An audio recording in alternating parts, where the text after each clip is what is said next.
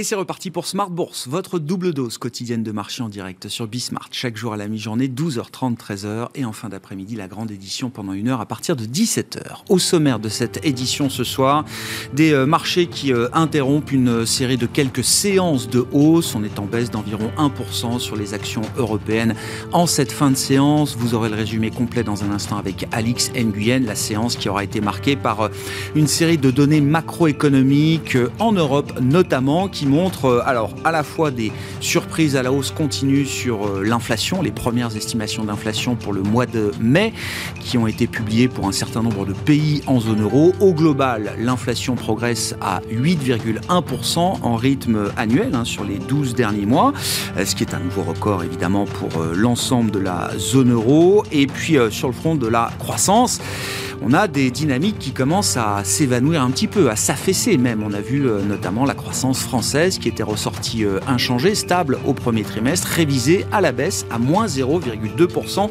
avec notamment une contribution très négative de la demande intérieure et notamment de la consommation des ménages en France pour le premier trimestre. Donc un, cocktail macroéconomique évidemment qui n'a rien de très réjouissant et qui met encore un peu plus de pression sur la Banque centrale européenne à un peu plus d'une semaine de sa prochaine réunion la BCE se réunira le 9 juin prochain, euh, jeudi dans une semaine, à Francfort, pour euh, mettre fin à son programme d'achat net d'actifs et signaler une première hausse de taux lors de son meeting suivant le 21 juillet. L'idée centrale est que la première hausse de taux sera de 25 points de base, mais avec une inflation à plus de 8% qui surprend encore à la hausse euh, au mois de mai rien n'est à exclure et le débat pour une hausse de 50 points de base est un débat qui est ouvert aujourd'hui au sein de la Banque Centrale euh, Européenne. Sur le front des euh, marchés, je le disais, baisse de plus de 1% pour les indices actions euh, en Europe après une belle série de, séances positives. Et puis sur le front des matières premières, le pétrole réagit évidemment à l'embargo européen, un embargo progressif décidé sur le pétrole russe. D'ici la fin de l'année, l'Europe veut pouvoir se passer d'au moins 90% de son approvisionnement en pétrole russe, euh, conjugué à la période de driving season aux États-Unis qui euh, démarre, conjugué également peut-être à un début d'amélioration conjoncturelle en Chine. On l'a vu ce matin avec les enquêtes de, conjoncture euh, PMI, le pétrole a regagné quasiment 8-9% sur les dernières séances et le baril de Brent se traite à 124 dollars aujourd'hui. Voilà pour les sujets du jour sur les marchés. Et puis dans le dernier quart d'heure de Smart Bourse, le quart d'heure thématique, on sortira justement des marchés cotés pour dresser un premier état des lieux de ce qui se passe aujourd'hui dans le monde du non-coté, du capital investissement, du private equity. Quand on voit l'ajustement des euh, prix sur les marchés cotés, sur les marchés euh, liquides, il faut forcément s'interroger sur les prix et les valorisations dans les marchés non cotés. Et c'est le président pour la France du fonds Waterland, un gros fonds de capital investissement euh, européen qui sera avec nous en plateau à partir de 17h45.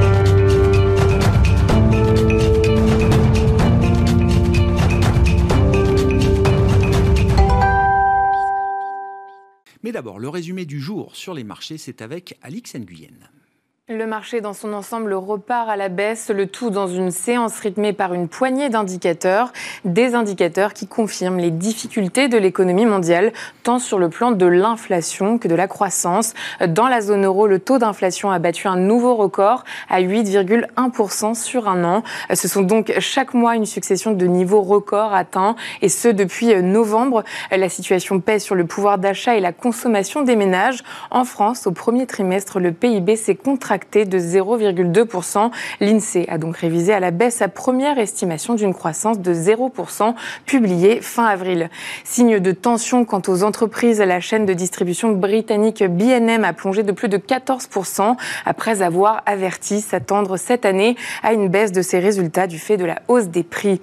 On retient aussi euh, pour cette séance que les prix du pétrole ont accentué leur hausse euh, sous l'effet de l'accord finalement trouvé entre les 27 quant à un embargo portant sur le pétrole russe. Le baril de Brent a bondi de près de 124 dollars. Les valeurs de l'énergie et notamment du pétrole tirent logiquement leur épingle du jeu. À Paris, Total Energy est en hausse, idem pour Repsol à Madrid, Eni à Milan et BP à Londres. Fermé hier, Wall Street n'échappe pas au stress latent et commence la semaine dans le rouge. Joe Biden et Jérôme Powell doivent, selon la Maison-Blanche, discuter ce mardi de la priorité absolue du président de lutter contre l'inflation. D'après le Wall Street Journal, hier, Joe Biden s'est en effet attelé à rappeler que la mission principale de la Fed est de contrôler l'inflation. Il s'est toutefois engagé à ne pas chercher à influencer de manière inappropriée les décisions de la Banque centrale. Sur le plan des valeurs à suivre, Unilever décolle sous l'effet de la nomination du milliardaire américain Nelson Peltz au conseil d'administration, mais aussi euh, la confirmation de l'entrée au capital de son fonds activiste Trian. Et puis, euh, le chimiste néerlandais DSM a fait part de son intention de se rapprocher du Suisse Firmenich. Il vend en parallèle son activité de matériaux d'ingénierie à l'allemand Lanxess, une opération accueillie chaleureusement puisque Lanxess et DSM affichent les plus fortes hausses du stock 600. Tendance, mon ami, votre euh, double rendez-vous quotidien pour euh, le résumé d'informations de marché à 12h30 et 17h avec Alix Nguyen dans Smart Bourse sur Bismart.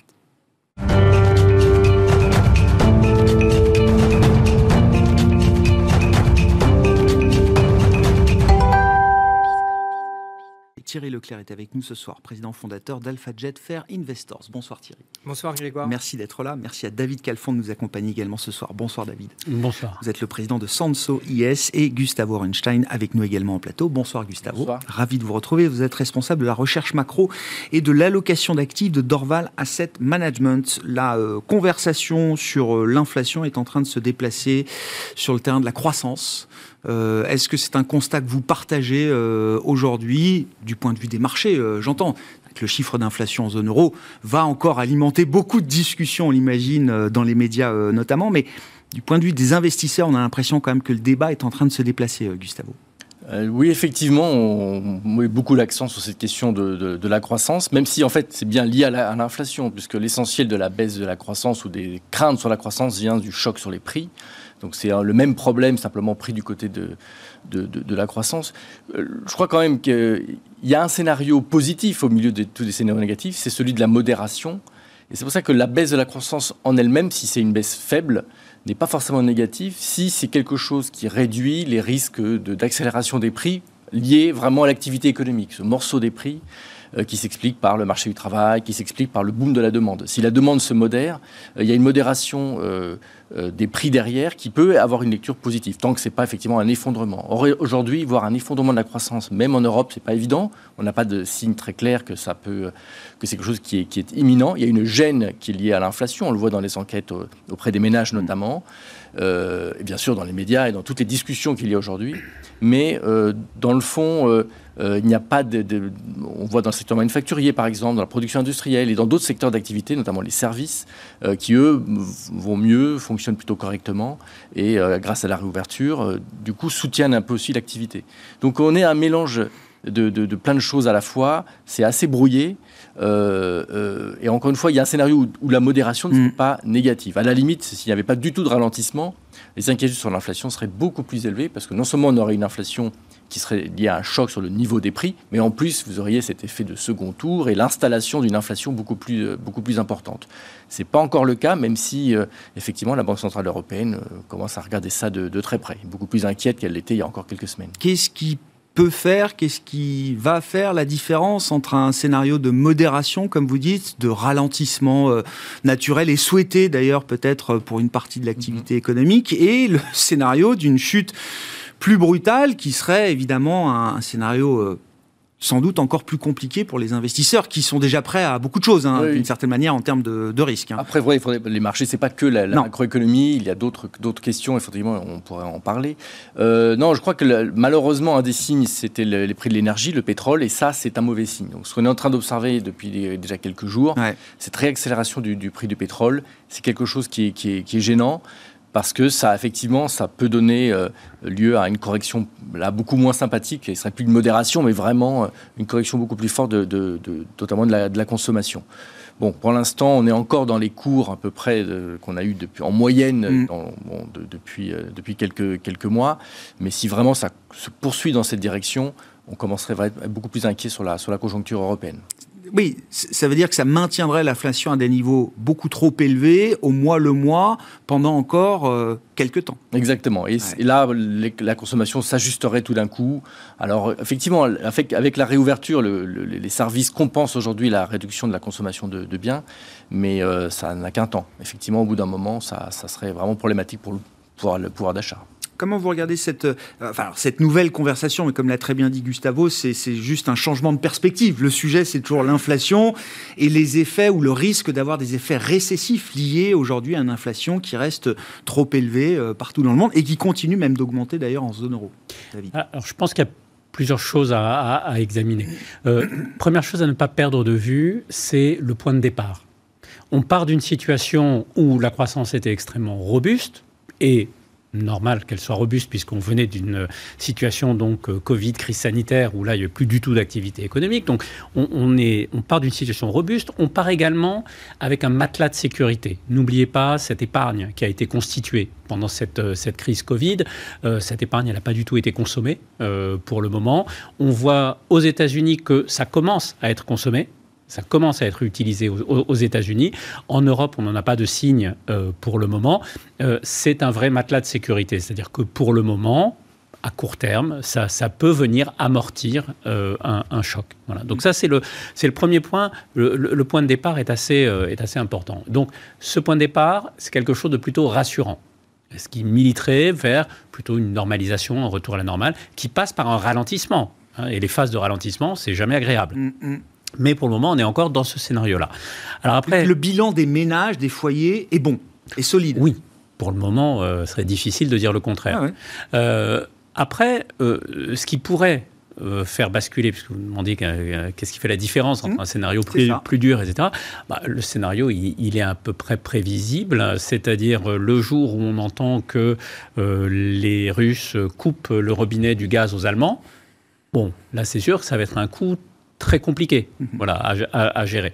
Euh, le jour où, et là je, rejoins ce qui a été dit, euh, le jour où on voit le pétrole à 140, et surtout s'installer à ces niveaux-là.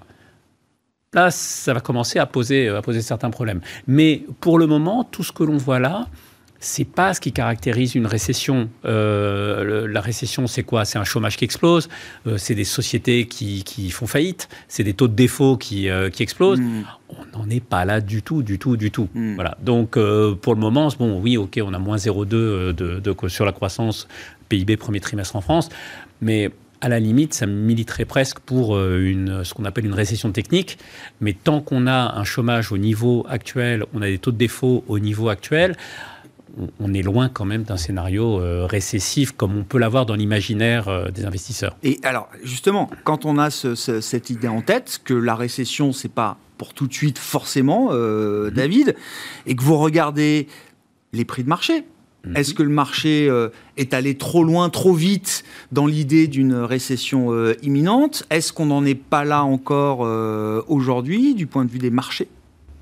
Alors, pour le moment, sur les marchés, euh, je pense qu'effectivement, il y a eu énormément de pessimisme, mais il y a eu énormément de pessimisme surtout sur euh, l'action des banques centrales. Hein. C'est-à-dire que les marchés, euh, notamment aux États-Unis, les marchés ont été extrêmement réactifs et ont quasiment préempté tous les mouvements de la Fed.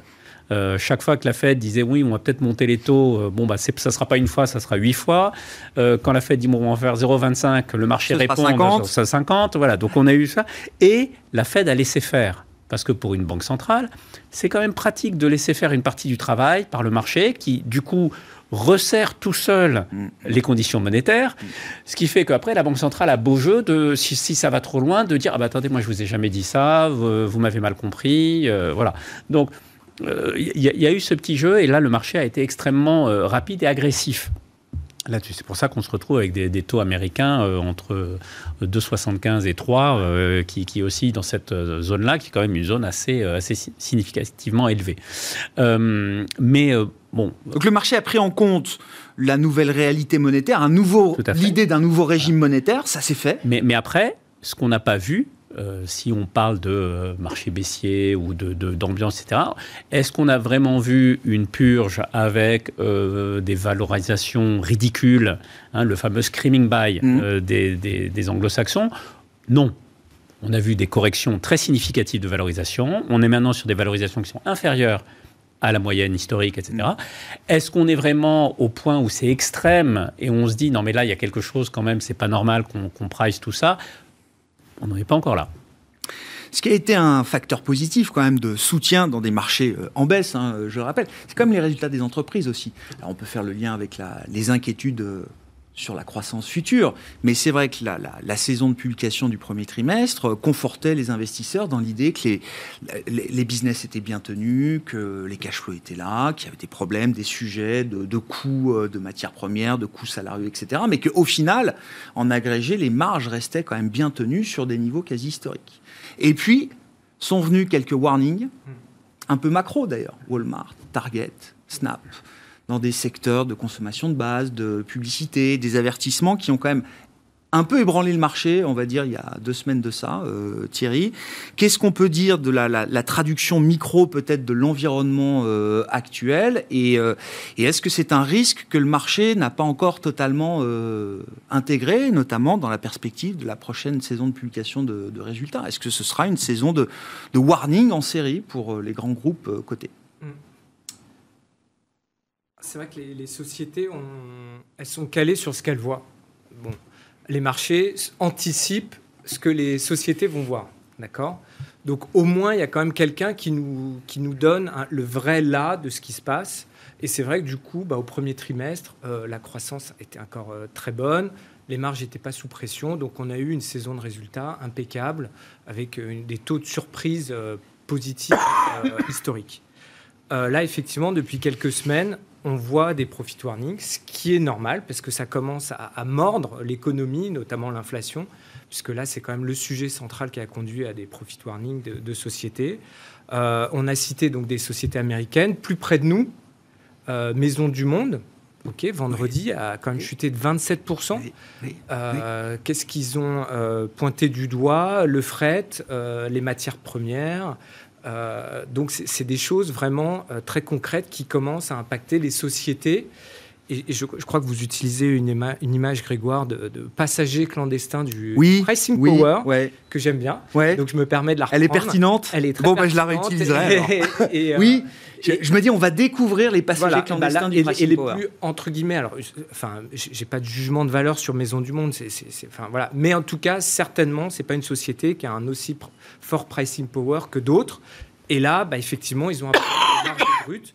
C'est-à-dire que les coûts, ils n'arrivent pas à les répercuter euh, dans les prix. Et donc, euh, ils sont obligés de faire un profit warning qui est quand même costaud. Hein. Le titre a baissé de 27%, mais quand on regarde les attentes des, des, résultats, enfin, des résultats opérationnels, c'était plutôt 45-50%. Donc, euh, le marché n'a pas surréagi. C'est très violent ce qui s'est passé pour Maison du Monde. Et pour le coup, c'est vraiment chez nous, c'est proche. Et donc, pour répondre à votre point, je pense effectivement que là, on est dans une zone de, grand danger pour les marchés actions. Euh, avant la saison de publication euh, du deuxième trimestre, où on va avoir comme ça des champignons euh, qui vont pousser un peu partout avec des, donc hmm. des, pas des lanceurs d'alerte, mais plus ou moins en tout cas des sociétés. Des warnings. bon bah nous jusqu'ici on voyait rien. Par contre là maintenant aujourd'hui on peut vous dire ce qu'on voit et ça nous fait des révisions quand même substantiel de nos, euh, de nos prévisions pour l'année et nos anticipations. Et, on voit bien que le marché euh, n'y est pas préparé. Même si, comme vous dites, le marché ne surréagit pas euh, au warning de Maison du Monde, il y a quand même un petit bah choc. Là, c'est les premières, donc il faut quand même le temps d'assimilation de, ces, informations. Oui, le, marché a anticipé ce qui pouvait... Enfin, en tout cas, il a pris la remontée des taux. Donc on a vu quand même la, forte sous-performance de la croissance par rapport à la value. Hein. on connaît tous l'histoire des taux d'intérêt qui, viennent euh, dans le calcul d'actualisation des, cash flows futurs. Donc ça, ça a impacté directement mécaniquement. Donc là, le travail a été fait assez mécaniquement par le, par le marché.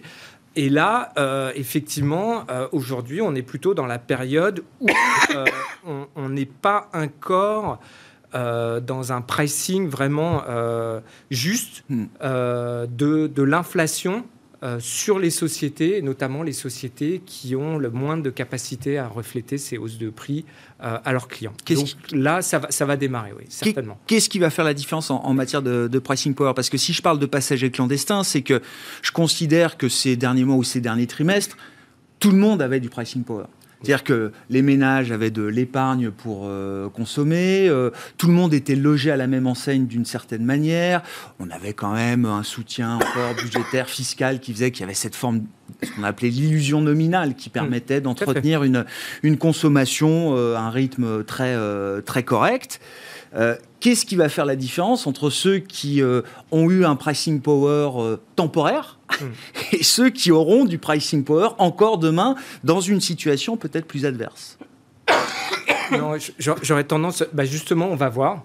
Euh, non, mais c'est vrai, parce que justement, c'est pour ça que votre image, elle est, elle est, elle est bonne. Des passagers clandestins. Mm. Il, y a, il, y a, des sociétés, on se dit, bon, Maison du Monde, bon, les, les, les meubles, euh, ils ont une capacité, mais non, en fait, l'intensité concurrentielle, euh, enfin, le, ce qui peut se passer sur le, sur le commerce, enfin, le, sur le web, etc., la concurrence, c'est difficile de la mesurer, de savoir quelle est la capacité dont mm. la société à répercuter cette, cette hausse des prix. Donc là, oui, compte tenu de ce cycle nouveau qui a démarré depuis le, donc le Covid, euh, on va voir euh, bah, ceux qui effectivement étaient peut-être pas si bien vêtus que ça, donc quand la marée va se retirer, euh, et, à l'inverse, on va voir ceux qui sont solides. Après, faut pas non plus, on n'est pas non plus naïf. Hein. Louis Vuitton, bon, ils ont passé des hausses de prix tout le premier trimestre. bon, enfin, tous les acteurs du luxe, ça a été le mmh. cas a priori, il y a eu un problème en Chine, effectivement, parce que les gens, s'ils sont confinés chez eux, c'est compliqué d'aller acheter des sacs à main, ça on comprend bien. Mais on ne voit pas de problème structurel aujourd'hui pour ces acteurs-là. Et en tout cas, on ne voit pas de problème de répercuter la hausse des prix, même ils l'ont déjà fait par anticipation. Hmm. Donc là-dessus, il y, a des secteurs, on y voit quand même assez clair. Par contre, il y a quand même une masse d'acteurs. De, où euh, bah, entre le, donc, tous les, enfin, l'intensité concurrentielle à nouveau qui a pu euh, augmenté fortement après le Covid, donc des acteurs nouveaux qui, ont, qui sont apparus, notamment sur Internet, etc. Même des, des sociétés existantes historiques qui ont développé des nouvelles stratégies, puisqu'on mentionnait Walmart, ils ont quand même fait un travail considérable sur le e-commerce. Et aujourd'hui, ils, sont, euh, ils peuvent regarder droit dans les yeux, ou en tout cas, ils, Amazon. ils sont, ils sont ah, plus euh, les yeux baissés bien sûr, Amazon. Bien ils ont fait un vrai travail stratégique. Donc tout ça, on, on va voir un peu là le résultat des courses. Et c'est pour ça, quand même, je parlais d'anticipation du marché il y a quand même des choses à un moment où le marché il a besoin de voir pour euh, se rendre compte. Et là, mm. on est dans cette période-là, et c'est vrai que c'est là que ça peut faire particulièrement mal avec des vrais profit warnings, c'est-à-dire c'était pas des choses latentes. Ah un jour, une société, un, ah vendredi matin, sort du banc en disant bah écoutez, ah on a un problème, et là, ça fait moins 27%, et ça, je crains qu'on en ait, mais bon, il faut pas non plus être alarmiste. Hein. Le marché, il a déjà beaucoup baissé, donc ça, ça prend en compte en partie ces, ces profit warnings qu'on va avoir. Mais le jour où, effectivement, l'acteur est touché, euh, oui, il y a quand même des, fortes probabilités que le titre baisse fortement. Hmm. Euh, parmi les événements qui vont marquer euh, l'actualité la semaine prochaine, la réunion de la Banque Centrale Européenne, Gustavo, je reprends la dimension macro. Mhm. Pourquoi est-ce que la BCE ne montera pas ses taux la semaine prochaine? Parce qu'elle n'a pas prévenu qu'elle allait le faire, j'imagine. Mais on parle que de ça. On parle que de ça. Euh, non, mais c'est une question un peu, euh, un peu provocatrice, parce qu'on sait qu'elle les montrera in fine, sans doute le 21 juillet, mais s'il y a urgence à normaliser, s'il faut absolument euh, tout de suite sortir des taux de dépôt négatifs, pourquoi attendre encore six semaines de plus? Oui, oui, il y avait bon, il y avait l'idée qu'il fallait d'abord arrêter le, la partie des achats. Enfin bon, il y avait tout un tout un plan qui avait été mis en place et ils ne veulent pas déroger au plan pour ne pas donner l'impression qu'il y a des, urgences ou des choses. Euh. Donc voilà, ça a été annoncé, on va le faire. Le, bon, de toute façon, dans la courbe des taux, ça, tout ça est, est, largement anticipé, donc il n'y a pas le marché serait choqué à ce point de voir la BCE peut-être accélérer son plan de marche ou euh, modifier. C'est trop tard, sans doute, aujourd'hui. Oui, oui c'est la euh, question de communication autour de, des objectifs monétaires, ne pas donner l'impression non plus qu'il y a une panique sur la question de, l'inflation, mais une réponse sérieuse, mesurée, euh, ni trop ni trop peu, enfin tout un équilibre qu'ils essayent de, maintenir. Parce que la question européenne de l'inflation est un peu plus compliquée que la question américaine euh, parce que dans les différents niveaux d'inflation, le niveau lié au marché du travail, le niveau lié à l'excès de demande, il est assez évident aux États-Unis, un peu moins évident en Europe. Euh, même s'il commence à apparaître euh, assez logiquement, on voit les salaires négociés euh, qui commencent à accélérer.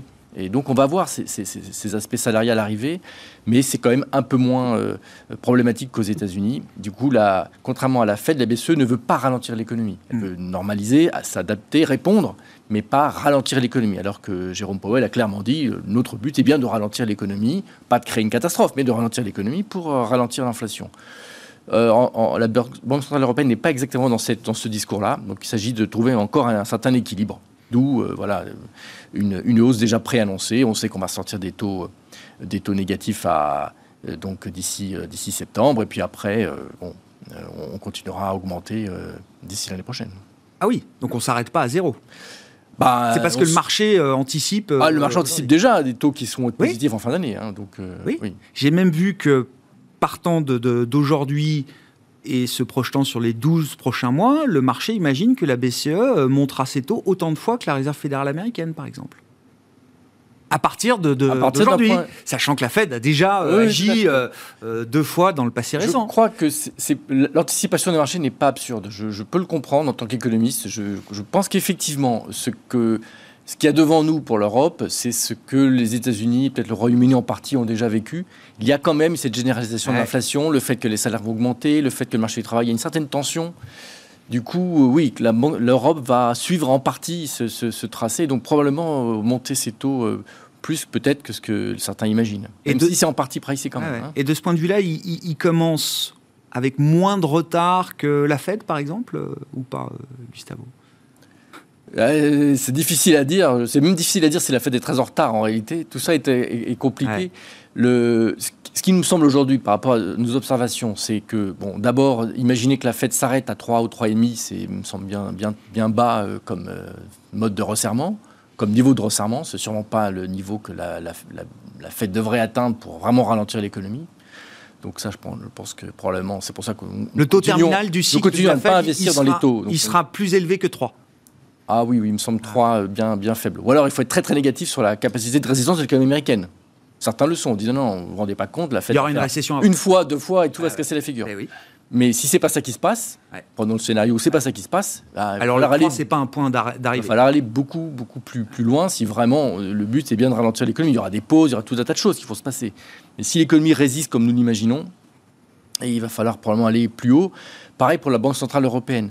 Sachant que dans le cas européen, là c'est encore plus compliqué, c'est que bon, la proximité avec la, les, questions ukrainiennes fait que la politique budgétaire en Europe, elle est, essaye de continuer à soutenir l'économie, mhm. là où c'est plus le cas aux États-Unis.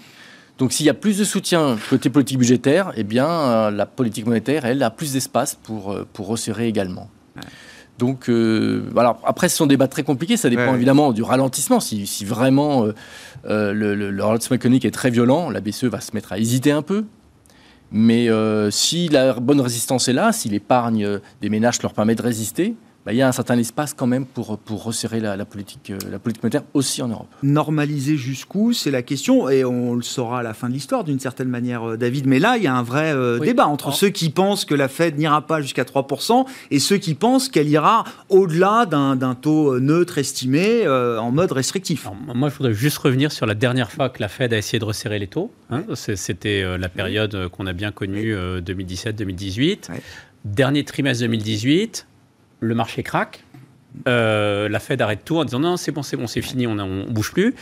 Et la Fed n'avait pas fait euh, tout ce qu'ils avaient prévu de faire. Hein. Ils s'arrêtent, je crois, au total, ils ont fait 250 points de base de, resserrement. Euh, et avec 250 points de base de resserrement, on a vu l'impact que ça a eu sur, sur les marchés et tout de suite, ça a fait une dislocation, etc.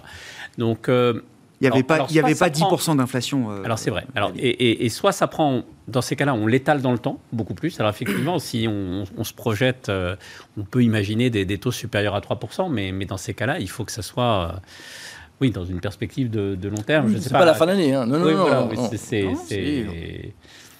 Mais, mais voilà, parce que effectivement, je, pense que la, la, réaction des marchés risque d'être plus violente. Il ne faut pas oublier que parallèlement à ces hausses de taux, euh, il y a quand même une réduction de la taille de bilan euh, qui est prévue. Oui, ça commence demain.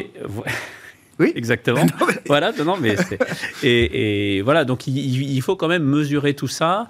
Et euh, nous, on trouve pas tout à fait évident de voir la Fed arriver à faire tout ce qu'elle a dit qu'elle ferait. Voilà. Donc, on va attendre ça avec oui, non, mais c'est un débat, c'est un débat qui euh, prend de l'ampleur. C'est pour ça que je disais un changement de perspective. On l'a vu mhm. dans les minutes de la Fed. On entend euh, un membre comme le, gouverneur de la Fed d'Atlanta, Raphaël Bostic, qui est un, promoteur de l'idée d'une pause. Justement, il faut faire nos trois fois, voilà, 50 points de base, et puis ensuite, on, évalue, on regarde les effets. Mm, mm, sachant mm, qu'il y a un décalage important entre les hausses de taux et les effets dans, euh, dans l'économie. Mais En revanche, ce qui est quand même bon signe, euh, c'est que euh, que ce soit euh, aux États-Unis ou en Europe, on a quand même l'impression qu'il y a quand même un pilote dans l'avion, quoi. Qu'ils essayent de, quoi, ils, ont pris conscience du sujet, ils sont en train de le traiter.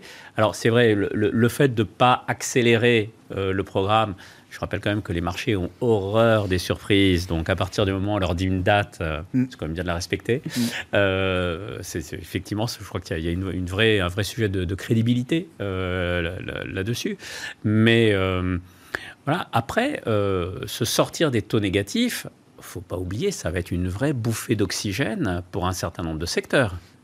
On peut penser à nos amis assureurs, aux banques. voilà, ah là, les banques, elles ont bien décroché quand même. Hein.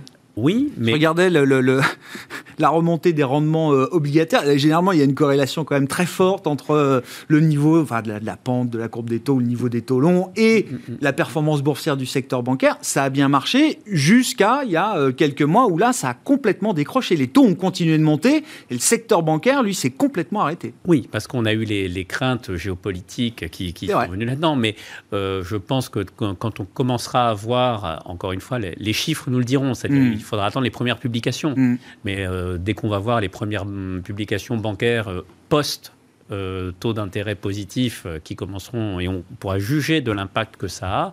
Bon, c'est quand même, c'est pas totalement négatif de sortir de cette période qui était une aberration totale quand même. Mm. C'est oui, c'est une, une, bonne nouvelle que l'Europe alors euh, contraintes, sous pression, forcées, euh, j'en sais rien, mais sortent des taux négatifs euh, qui ont été mis en place en 2014, je crois, hein, c'est ça? Donc ça fera presque 10, presque 10 ans, ouais, c'est ça, 8 ans de, taux négatifs, il est temps d'en finir.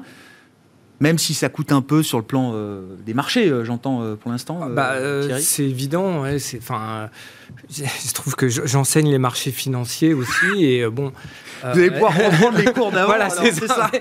On a eu quand même des petits, euh, des petits, des petits sujets d'adaptation de, de, ce qu'on enseignait, euh, nous les enseignants. Donc euh, oui, oui, c'est une aberration. Il ne faut, faut pas l'oublier. Donc c'est bien d'en sortir. Après, moi, sur, l'Europe, la situation en Europe, c'est vrai quand même quand on regarde là juste sur les quelques derniers jours.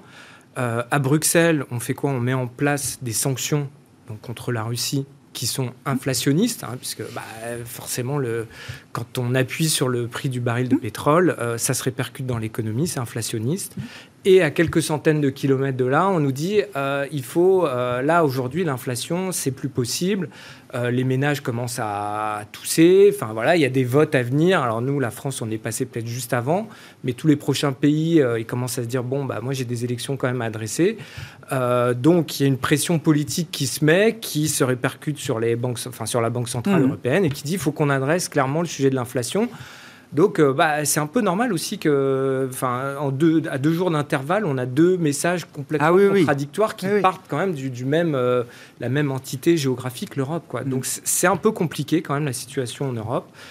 Euh, après, voilà, c'est une bonne nouvelle qu'on sorte de cette période de, de taux bas, mais c'est vrai que le plus, le plus doucement on pourra le faire, le mieux, je pense, l'économie se portera, et notamment aussi les, les, les agents économiques, que ce soit les ménages ou les entreprises la bonne nouvelle aujourd'hui, quand même, hein, c'est vrai que peut-être tout à l'heure le, paysage pouvait sembler un peu, euh, peut-être un peu trop noir, mais on, a quand même des, sociétés qui sont en, bonne santé financière globalement. Donc on rentre pas dans cette récession, peut-être, hein, euh, en ordre de bataille complètement euh, exsangue. Mm. Euh, il y a des capacités, il y a des bilans qui sont solides. Les banques. C'est le point de départ dont on parle. voilà, les banques, on vient de le mentionner. Enfin, ça n'a rien à voir quand même avec la situation d'il y a 15 ans. donc elles peuvent faire face, elles ont du capital en, pour, pour faire front. et effectivement, aujourd'hui, le coût du risque pour les banques, il est très faible. Il va remonter forcément, mais elles sont pas. voilà, pour le moment, on reste dans du business as usual et avec des acteurs économiques, notamment les, euh, les entreprises qui sont en bonne santé. Et d'ailleurs, il y a des deals qui se font, des deals industriels. C'est intéressant. Alors, euh, bon, on a parlé de CMA, CGM, Air France, KLM, il y a eu Siemens, Gamesa. Enfin, chaque deal a sa logique propre, euh, évidemment. Gros deal quand même dans la tech entre Broadcom et VMware. Hein. On va des semi-conducteurs au cloud désormais avec un, un, gros deal à plus de 60, 60 milliards de, de, dollars. Le deal du jour, il est dans la chimie en Europe. Alors, entre des acteurs qui sont pas forcément des acteurs très grand public, euh, il y a un néerlandais, DSM, un suisse, Firmenich, il y a l'allemand Lanxess qui est qui est également dans un, deal un peu à, trois bandes, euh, d'une certaine manière. Mais ça se fait, comme vous dites, il y, a un côté un peu business as usual. Des entreprises qui ont des euh, une capacité financière aujourd'hui se privent pas de l'utiliser quand il y a des opportunités. Ah bah là, on peut vraiment parler d'un deal, je pense, qui a été préparé de très longue date, puisque c'est la stratégie de DSM. Euh, de se repositionner. Donc chimiste néerlandais. Euh, chimiste, ouais, mais en fait c'est plus vraiment un chimiste parce que chimiste, on, pense qu'ils fabriquent des molécules, etc. Là, ils sont vraiment sur la nutrition, la santé, euh, la, la, les la, nourriture animale. c'est vraiment des business où à la fin c'est de la consommation. Hein, et c'était ça l'idée, c'était d'être beaucoup moins cyclique et d'aller se positionner sur une niche hmm. qui est une belle niche. Hein. C'est vrai que c'est très identifié par le marché cette niche-là. Il y a déjà des acteurs typiquement Givaudan. Euh, donc là, en gros, on crée un vrai compétiteur à Givaudan avec une autre société suisse, Firmenich, qui donc, elle, est détenue par une famille, la famille Firmenich, depuis plus de 100 ans, qui vend donc son, business hmm. euh, pour, le, pour une, euh, une fusion. Enfin, là, c'est en trégo, il parle d'entrégo, mais enfin, à la fin, la famille n'aura que 34% du capital. et, donc, ça aussi, je pense que la famille avait préparé ça de, de longue date. Mais la bonne nouvelle, oui, c'est que la, situation, le début de volatilité des marchés, euh, la baisse des marchés, on aurait pu se dire, tiens, on, va peut-être attendre d'y voir un peu plus clair. Non, des acteurs qui avaient préparé des deals depuis longtemps, pour lesquels ça fait vraiment euh, un sens stratégique, ils y vont. Et euh, effectivement, c'est très bien accueilli pour tout le monde. Alors, enfin, il y a deux acteurs qui sont cotés. Lanxess qui prend plus de 10% aujourd'hui, parce que eux, dans la bataille, ils récupèrent une activité qui vient très bien s'imbriquer avec des belles synergies. Et puis donc DSM qui sort d'une activité euh, euh, un peu cyclique, hein, donc la, chimie des matériaux, pour aller vers, vers, ce qu'ils souhaitaient, donc plutôt la, la, fragrance, les ingrédients. Et donc aujourd'hui, ils ont vraiment fini leur mutation et on a un très bel acteur avec une super visibilité en termes de croissance et de, et de marge opérationnelle. mais vous dites, c'est, oui, c'est un deal réfléchi, pensé, c'est pas juste un coup, une opportunité. On se dit pas, tiens, la famille Firminich euh, euh, est en train de vendre, ça y est, quoi. C'est les insiders, ils vendent parce qu'ils veulent plus. Euh, ah, ils ont trop peur. Non, c'est pas, c'est pas cette. Bah c'est, pas ce type de, d'enseignement ou de conclusion qu'il faut retirer. Enfin, là, pas du tout. Là, franchement, pas du tout. Je, je sais pas un deal opportuniste. Alors peut-être qu'il y en aura dans le cycle, mais là, là, on n'est vraiment pas là-dedans. Et donc, quand même, hein, on, a, eu un ralentissement très fort du MNA depuis le début de l'année. Euh, mais il y a des très beaux deals qui quand même arrivent à émerger, et notamment celui-là et la bourse réagit euh, très positivement. Donc euh, bon, voilà, les marchés, on n'est pas dans une dislocation. La, nouvelle aussi, c'est qu'on n'est pas dans une dislocation complète des marchés où on n'y voit plus rien. On tient un deal, les marchés réagissent, les titres prennent plus de 10%, et c'est très bien comme ça. Mmh. je vais, je crois qu'au mois de mai, les, les, les, insiders, corporate insiders, hein, donc les, exécutifs d'entreprise, pour la première fois depuis longtemps, ont, plus racheté d'actions de leurs entreprises qu'ils n'en ont euh, vendu, et je crois que c'est une première quasiment depuis la, la, la période pandémique. Donc, est-ce que c'est un buy the deep, là, si on se place dans la, séquence euh, tactique, euh, tactique d'investissement, euh, Gustavo? Si on regarde les marchés du point de vue des flux et du sentiment, bon, les flux, ça décollecte depuis des semaines et des mois maintenant. Le sentiment est chaque jour un peu plus négatif. Donc, est-ce que ça peut être encore pire de ce point de vue-là? Euh, oui, je disais au début de, l'émission, il n'y a pas que la macro sur les marchés, il y a effectivement le positionnement, le sentiment, la valorisation, les questions microéconomiques. Et donc c'est tout ça qui fait les, qui fait les, les, marchés. Bon, la macro, on en a parlé, elle n'est pas terrible, hein, franchement. Non. On va pas se mentir, tout ça n'est pas extraordinaire et ça ne semble pas s'améliorer euh, immédiatement. Euh, par contre, c'est vrai que le sentiment et le positionnement sont très négatifs ce qui est le renversement devient du coup un peu positif. Et la valorisation a également pas mal corrigé. Est-ce que c'est suffisant? C'est difficile à dire, mais ça a déjà pas mal corrigé, sachant qu'en fait, ça pas corrigé. Il y a une partie de la cote qui n'a pas corrigé depuis le début de l'année. Le point haut euh, du, vraiment de la bourse, le moment le plus chaud, c'était en février 2021. C'est le mm. point haut, vous savez, les ETF, la, les GameStop, etc. Voilà, ça, c'était vraiment le, moment maximum des SPAC, etc. Et ça corrige depuis ce moment-là. Et le début de l'année, ça n'a fait qu'accélérer encore plus. Et on a quand même dans toutes ces valeurs-là des baisses de 70, 80, 95%. Ça, c'est déjà très très mûr comme, comme mm-hmm. correction. Est-ce que c'est la fin? Je ne saurais pas le dire, mais forcément, on en a entamé un gros gros gros morceau. Donc cette correction qui s'est accélérée en, début d'année est devenue euh, la correction du Nasdaq en général. Enfin, on voit bien le type de valeur, même les sacro-saints GAFA ben oui, commencé à corriger. Et eh oui. C'est plus juste euh, GameStop et les autres. C'est plus des petites hein. boîtes. Là, on est en train de parler de gros, gros, gros poids lourds et ça fait beaucoup, beaucoup de destruction, effectivement, en, capitalisation. Et donc, ce, morceau est quand même déjà en partie, en partie fait. Il y, a y a un assainissement quand même de, de, ce hmm. morceau-là. Et ce morceau-là a peu de rapport d'ailleurs avec les questions du pétrole, a peu de rapport avec la Russie, a peu de rapport avec. Euh, bon, c'est quand même des, secteurs assez particuliers qui ont leurs propres histoires, souvent des barrières à l'entrée, de la technologie. Donc euh, c'était vraiment la valorisation qui a, qui, était la, correction et pas vraiment la macro ou les questions euh, russo-ukrainiennes. Donc comme il y a tout un tas de choses qui arrivent tout au même moment, c'est difficile de faire un diagnostic très, très clair, mais il est sûr qu'une grande partie de ce mouvement est, est, fait. Et c'est ça qui fait le, une partie de, de l'optimisme, de certain nettoyage, et donc le rebond qu'on voit effectivement peut-être euh, du, du, Nasdaq, de certaines valeurs de, de, de ce, ce type-là. Et ça peut justifier d'avoir une approche un peu moins défensive euh, dès aujourd'hui? Oui, je pense que ça peut justifier de tenter quelques, quelques mouvements, même, même si ce sont des mouvements intermédiaires. Euh, encore une fois, dans un marché qui globalement reste très, très, très compliqué, hein, il faut, faut, le dire.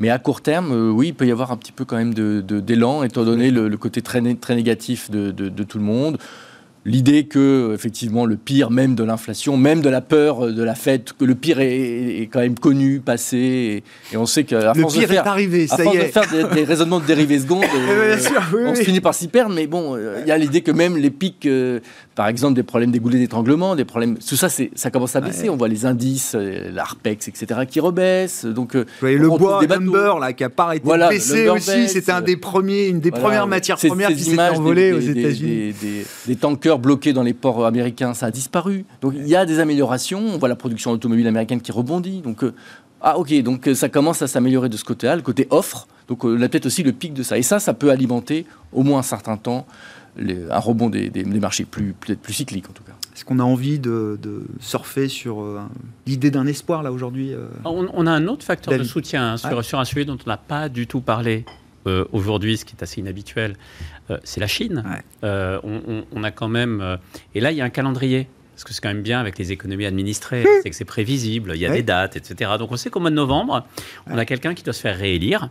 Et il est de bon ton, quand on veut se faire réélire, de présenter un bilan plutôt florissant, etc. Donc ils ont eu un sujet, c'est que avec la politique zéro Covid, bon ben, tout le monde chez soi, etc. Donc effectivement, vous avez beau essayer de faire des mesures de relance, ça marche pas, parce qu'il n'y a personne pour relayer cela. Mais là, maintenant, on a quand même des chutes du nombre de cas qui sont assez spectaculaires, du moins, c'est ce qui est communiqué. Mmh. Euh, on a des choses qui rouvrent. Ça, c'est visible et c'est concret. Donc, on a toutes les mesures de relance qui vont pouvoir se diffuser euh, dans l'économie chinoise quelque part, ça va venir également euh, soulager, apaiser un petit peu au niveau mondial. au, niveau de, l'économie mondiale. Il y aura moins de mauvaises nouvelles en provenance de Chine là dans les prochains mois. Ah oui, là, ça paraît assez clair. D'ailleurs, on, a vu, euh, blague à part, euh, là, on parle de choses très, très concrètes. Hein. On a vu les, les PMI aujourd'hui. Oui. Euh, c'est vrai. ça, ça, commence à, remonter. On vient quand même de 42, hein, qui était un chiffre inférieur à 50. très, inférieur. Très inférieur à 50. Donc on est, on est sur la voie du, du, rebond. Et ce rebond, ça, va, ça ne va pas s'arrêter là parce qu'il y a des vrais enjeux. Ils ont vraiment besoin de relancer. ils ont leur target à 5,5% qui va être compliqué à atteindre. Ah oui. Mais euh, d'ailleurs, ils ont déjà commencé à dire. Peut-être. Euh, Ce serait historique hein, quand même si, euh, si l'objectif était raté de, de loin. Ce qui, pour l'instant, semble être voilà. l'histoire. D'où le besoin, d'où le besoin de rattrapage. Et ça, c'est bon pour tout le monde. C'est pas besoin d'être investi en Chine, vous dites, pour, parce que c'est vrai que la, tech chinoise a un peu rebondi, ça a été un peu spectaculaire sur quelques séances. Mais en fait, hein, c'est globalement, ça fait du bien à tout le monde on s'arrêtera là sur ces bonnes euh, nouvelles. Enfin, en tout cas, l'espoir de bonnes nouvelles en provenance de Chine. Après, euh, quand même, un déluge de mauvaises nouvelles sur cette première partie d'année pour l'économie chinoise, qui devait être le grand driver de la croissance mondiale euh, cette année. C'est pour l'instant pas ce qui s'est passé. Trois invités qui étaient avec nous en plateau, je le rappelle. David Calfon, le président de Sanso Yes, Thierry Leclerc, président d'Alpha Jet Fair Investors et Gustavo Orenstein, le responsable de la recherche macro et de l'allocation d'actifs de Dorval Asset Management, qui étaient les invités de Planète Marché donc ce soir. Thank you.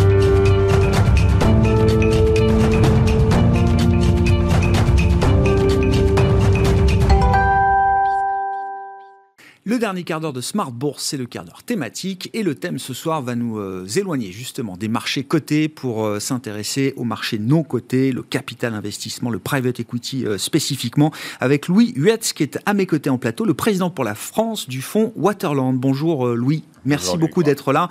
Waterland, qui est grosse société européenne de capital investissement. Hein. J'ai vu que vous aviez plus de 850 participations, enfin des participations dans plus de 850 entreprises. Réalisé, oui, Investissement réalisé dans 850 entreprises, des bureaux euh, un peu partout euh, en Europe. Et, je me disais, alors on parlera de la stratégie de, Waterland spécifiquement, bien sûr, mais je voulais que vous nous donniez quand même quelques éléments de contexte et de perspective. On décrit tous les jours l'ajustement des prix sur les marchés cotés de, de crédit, de euh, les marchés actions, euh, bien sûr.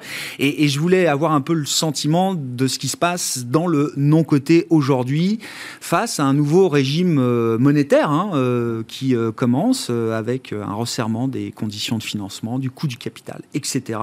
Qu'est-ce qu'on peut dire du point de vue du, du capital investissement et du private equity aujourd'hui de cette nouvelle donne, de cette donne qui a changé, Louis? Alors, Grégoire, la, donne, en fait, elle, change un peu tout le temps en ce moment. C'est ça la, difficulté, c'est-à-dire qu'on est parti d'un. Voilà, jusqu'à la fin de l'année dernière, effectivement, on était encore sur, au niveau des valorisations, je pense, et de, l'appétit des investisseurs sur une sorte d'euphorie. voilà, les, prix montaient, euh, tout allait bien, il n'y avait pas forcément de, euh, de nuages noirs à l'horizon. Après est arrivée euh, l'inflation a commencé fin d'année dernière et puis qui s'est accéléré bien sûr et qui a été amplifié. L'effet, euh, l'inflation a été amplifiée par la, crise ukrainienne euh, à partir de février. Donc euh, tout, ça, tout ça donnant une, finalement une sorte d'inquiétude d'une façon générale et, et, à la fois au niveau bien sûr des banques qui financent les opérations de private equity parce que comme vous savez la plupart des opérations de private equity font intervenir des fonds mais également des banques ou des acteurs spécialisés de financement pour, euh, pour le bas de bilan. Donc une inquiétude qui a commencé à, monter à ce niveau-là, aussi une, une euh, peut-être un, une focalisation particulière sur certains dossiers où la sensibilité à l'inflation était plus forte et pour lesquels il y a eu encore plus de, euh, d'inquiétude. Et puis, par la suite, bien sûr, parce que ce dont vous parliez, c'est-à-dire le resserrement de la politique monétaire qui laisse penser que peut-être le phénomène, ou probablement le phénomène inflationniste, va pas durer si longtemps que ça, mais il va être remplacé par euh, euh, quelque chose qui se qui s'apparentera au moins à un ralentissement, et on n'espère pas une récession, mais au minimum un ralentissement. Donc par rapport à ça, ben, le private equity, lui, s'adapte dans ses, dans ses anticipations. Il reste, d'une façon générale, les fonds d'investissement, nous, Waterland en particulier, mais les fonds d'investissement restent très, très acheteurs, bien sûr, des, actifs qui, qui se présentent sur le marché et, et, continuent à faire leur métier, qui est d'accompagner les entrepreneurs pour, euh, pour dans, des stratégies de croissance, mais évidemment avec une, euh, peut-être une prudence un peu plus grande sur les valorisations, une conscience que les niveaux de levier proposés par les banques sont forcément un petit peu plus faibles, un peu plus prudents. Alors après, encore une fois, avec des différences suivant les actifs, mais on est quand même dans une prudence a priori plus grande, mmh. et donc voilà une sélectivité peut-être euh, plus, plus, plus importante également mais on a, oui, cette inquiétude, cette adaptation, elle se traduit déjà par, euh, euh, je sais pas, moins de transactions, euh, par des, dossiers cibles dont le prix ou les valorisations sont déjà révisées en baisse par rapport à ce qu'on aurait pu imaginer il y a, il y a quelques mois. Enfin, ce travail-là d'ajustement, il est déjà réel pour vous dans votre univers? On, sent les anticipations, enfin, en tout cas les, les attentes des vendeurs plus, plus peut-être plus raisonnables. C'est peut-être comme ça qu'il faut parler que qu'il fut un certain temps, parce que les, vendeurs, euh, ou en tout cas les personnes qui, oui, qui, mm. envisagent euh, des opérations avec le private equity, bah, ils regardent bien sûr les, valeurs euh, cotées en bourse comparables de leur secteur. Ils voient bien que par exemple sur la, sur la partie logicielle, nous on a pas mal d'investissements dans les logiciels chez Waterland, bah, on a vu une très importante correction des, des, marchés. Et c'est vrai dans de nombreux autres secteurs également. Donc il y a une, des attentes de prix qui baissent également ce que sont prêts à faire les, acquéreurs qui, s'ajustent également. Et donc, euh, je dirais, on, a un marché qui s'ajuste pratiquement naturellement euh, aux anticipations qui sont reflétées par, euh, par les marchés publics. Donc, quelque chose qui est assez proche de ce qu'on voit dans les marchés publics. évidemment, dans les phases, par contre, les phases d'adaptation sont un peu plus longues. De prise, etc. Donc, ce qui veut dire que pendant ces phases-là, comme on, comme on le voit aujourd'hui, le, le, volume de transactions a plutôt tendance à baisser. Il y a quelques transactions qui sont reportées pour, pour des raisons justement d'inadéquation entre les attentes des vendeurs et ce que peuvent faire les acheteurs. Est-ce qu'on peut imaginer, parce que ce qui a été un phénomène marquant euh, euh, dans la, décennie d'ultra-liquidité, banque centrale notamment qu'on a connu, c'est qu'on a vu euh, un renversement de la prime entre le non-coté et le coté. En tout cas, souvent, dans des secteurs comparables, on voyait une prime positive, mhm. plus importante dans le non-coté par rapport à des comparables cotés, alors que la liquidité, normalement, nous a-t-on appris, vaut une, mhm. vaut une prime spécifique. Est-ce que là, de ce point de vue-là, euh, si la liquidité se resserre, est-ce que ça change quelque chose dans cette hiérarchie, j'allais dire, des, primes de risque? Je, pense qu'il y, a le private equity structurellement. Alors, c'est vrai qu'il a une. pour un je parle pour un, gros acheteur de blocs. Hein. Il, a, deux avantages. C'est d'abord qu'effectivement, il est, euh, c'est une participation de contrôle, et puis l'autre, euh, c'est que bah, il y a une liquidité quand même certaine de par les statuts du fonds sur une certaine euh, durée. Donc quelque part, il y, a également une liquidité, alors qui est qui est pas immédiate, qui est différée, mais qui en revanche concerne la totalité de la société. Ce qui explique peut-être aussi les inversions qu'il y a pu avoir à un moment donné. Mais alors, aujourd'hui, je pense que ça, va dépendre des secteurs. C'est-à-dire que la, bourse, euh, je pense, réagit toujours de, manière peut-être plus, plus instantanée mm. et plus forte que, ne le fait le private equity, qui, le fait uniquement euh, d'un marché de, professionnels, donc qui fonctionne un petit peu différemment. Et, le, et du coup, évidemment, les ajustements sont proportionnellement plus fort à la hausse et à la baisse euh, en bourse. C'est-à-dire qu'on ne suit pas les, investissements private equity, ne sont pas montés, par exemple, sur la partie software aussi haut que les, sociétés cotées en bourse dans les softwares. Euh, voilà, la correction, du coup, sera, du coup, sera moins forte. Et, mais il y a des secteurs pour lesquels la bourse restera quand même toujours plus cher. Et en revanche, des secteurs, c'est des entreprises qui sont peut-être avec des croissances un peu plus faibles, mais prévisibles et avec, avec un niveau de cash flow élevé pour lequel le private equity pourra sans doute toujours mieux valorisé que, que, la bourse. la bourse. Ouais. Quatre grandes thématiques d'investissement. Alors, vous en avez déjà cité une autour de la digitalisation, de l'outsourcing, de la digitalisation, de la numérisation de, de l'économie, vieillissement de la population. Là aussi, un thème séculaire d'investissement. Loisirs et luxe. Là aussi, hein, c'était une thématique qu'on avait déjà évoquée avec vous, euh, Louis. Et puis, euh, la grande thématique du, euh, du développement durable. Déjà, ces thématiques sont toujours valables. Non, mais enfin, le monde change vite, euh, c'est une question que je préfère poser quand même, euh, Louis. Oui. Les, les, thématiques sont toujours valables et on pense qu'elles sont. Ça fait plus de 20 ans que nous investissons sur ces thématiques. Nous pensons qu'elles sont toujours pertinentes, valables, pertinentes et pertinentes à moyen terme. Aussi, une des caractéristiques du private equity et en particulier de Waterland, c'est que nous, nous sommes des investisseurs de moyen long terme.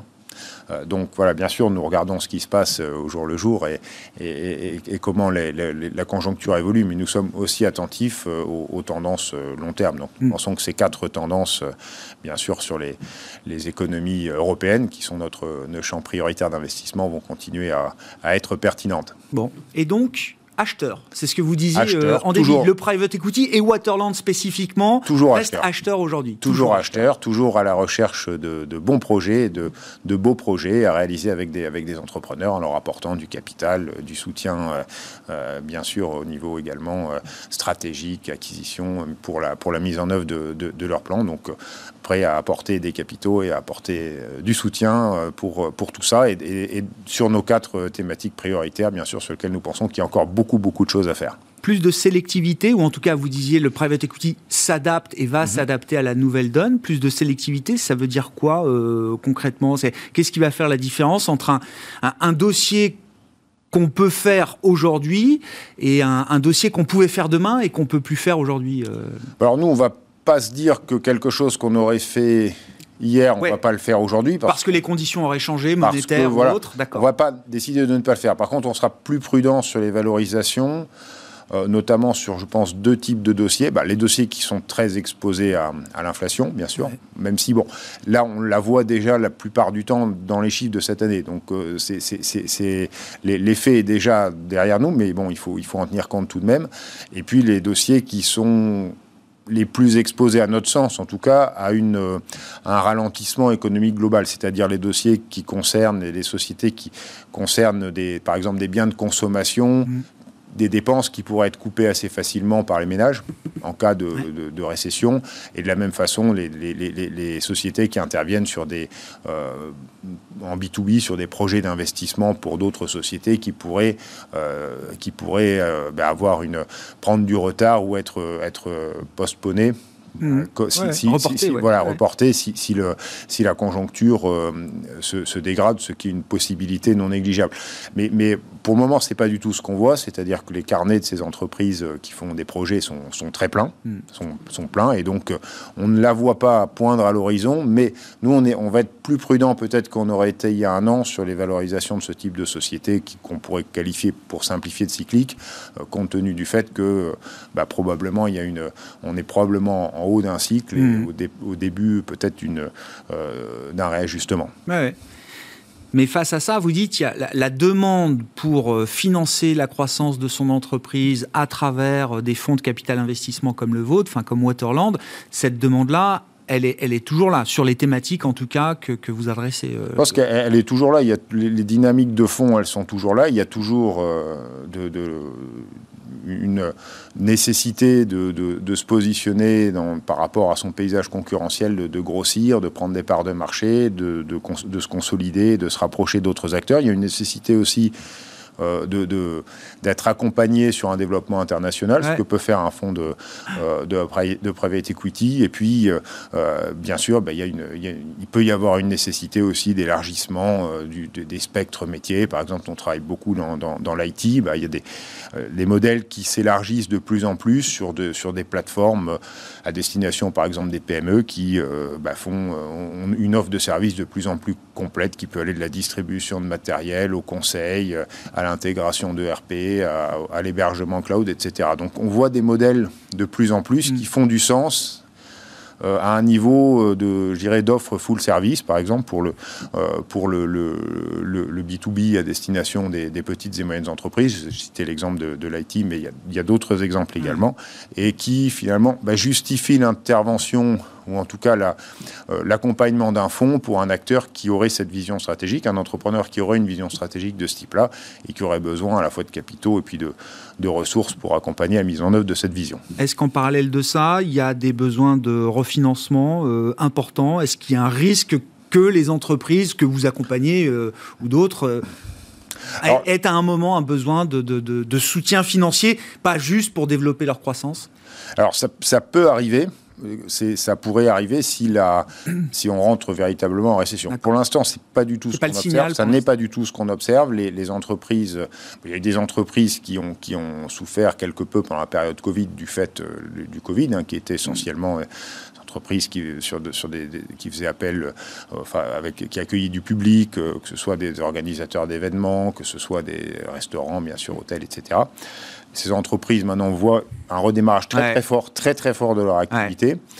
Et comme j'ai dit, les entreprises qui pourraient, bon, des entreprises qui souffrent de l'inflation, il y en a quelques-unes, mais euh, en général, le, le, le le transfert de la hausse des prix vers le consommateur se fait. Donc, euh, ce qui, voilà, ce il y, a, eu du pricing power voilà, jusqu'à présent. Ce qui a d'autres inconvénients peut-être sur le moyen terme, mais qui en tout cas euh, a permis à ces entreprises de, ne pas dégrader trop leur marge. Donc celles-là, elles sont aussi toujours en, bonne santé. Et enfin, alors après, la question se pose pour les entreprises qui sont plus cycliques s'il y a une récession, mais, encore une fois, c'est ce qu'on peut peut-être anticiper ah pour, euh, dans 3-6 mois, mais c'est pas du tout ce qu'on voit aujourd'hui. Et ces entreprises, je pense, ont la prudence et la sagesse de bah, de profiter des, périodes de vaches grasses qu'on a aujourd'hui pour euh, reconstituer leurs fonds propres euh, et, avoir un trésor de guerre qui leur permette de, euh, de passer les difficultés. Donc voilà, on, est on, est sur un parc d'entreprises d'une façon générale, mmh. sur, les, entreprises dans lesquelles nous sommes partenaires, bien sûr, mais je dirais peut-être même de manière plus générale, qui est sain, bien géré et qui s'est constitué probablement suffisamment de réserves pour pour passer les traverser une période éventuellement adverse. voilà, exactement. 850 investissements réalisés, hein, je le disais, euh, essentiellement en Europe avec euh, ce fonds, euh, ce capital, ce fonds de capital investissement Waterland. Vous en êtes le président pour la France. Merci beaucoup, Louis Huetz, qui était avec nous en plateau pour le quart d'heure thématique de Smart Bourse ce soir. voilà pour cette émission. On se retrouve demain en direct à 12h30 sur Bismart.